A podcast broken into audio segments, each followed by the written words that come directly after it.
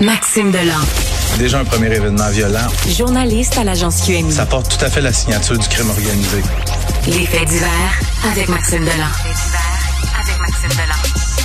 Hey Maxime, il y a un autobus qui aurait foncé dans une garderie dans le quartier Sainte-Rose à Laval. Ouais, une histoire, Richard, vraiment, vraiment, vraiment dramatique ce matin qui se produit probablement au pire moment de la journée, là, euh, à 8h20, 8h25 ce matin, Voyons. à un moment de la journée où il y a de nombreux parents qui vont déposer leur enfant à la garderie.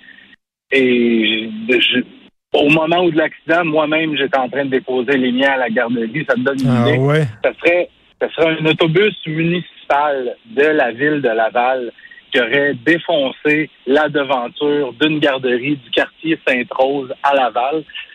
Euh, là, il faut comprendre que ça fait vraiment, euh, ça, ça s'est passé il y a moins d'une heure. On a très peu de détails. Ce que je peux te dire, euh, c'est qu'il y a assurément plusieurs blessés graves.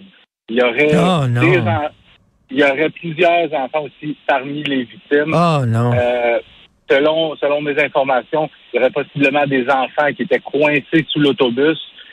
Euh, et là, on est une- il y a une méga opération de sauvetage qui est en cours euh, sur, sur la propriété, sur le terrain de la garderie, parce que là, on est en train d'évaluer euh, est-ce qu'on retire l'autobus?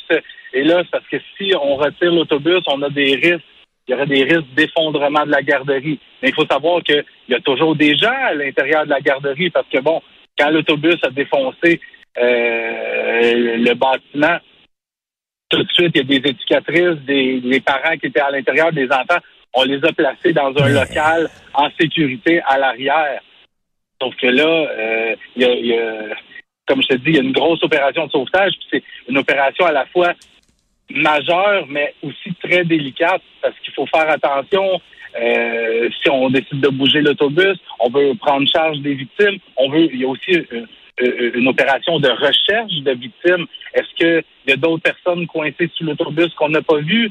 Euh, y a-t-il des gens ailleurs dans les décombres?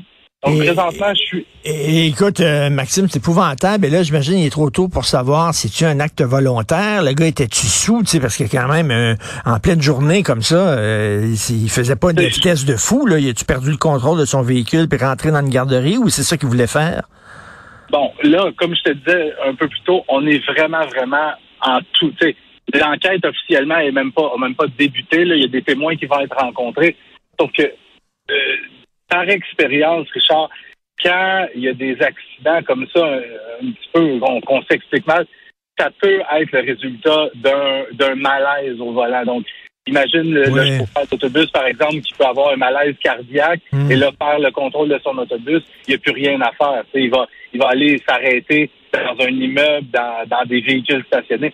Est-ce que c'est ça? C'est assurément une hypothèse qui va être étudiée par les enquêteurs. Euh, les conditions routières au moment de l'accident, c'était A1. Euh, je- je- sur ce point-là, je peux pas vraiment Ouais. penser plus.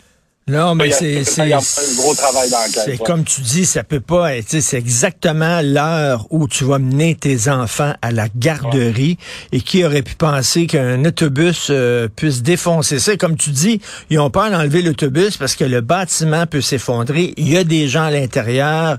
Écoute, on va suivre ça de près. J'imagine que tu vas nous donner des nouvelles dès que t'en as, Maxime. Oui, le, le fameux trafic euh, entre Montréal et Laval euh, joue pas en ma faveur euh, ce matin. Euh, je devrais être là dans une vingtaine de minutes. OK. Merci beaucoup. Merci, Maxime. Salut, Richard. Salut, on se reparle.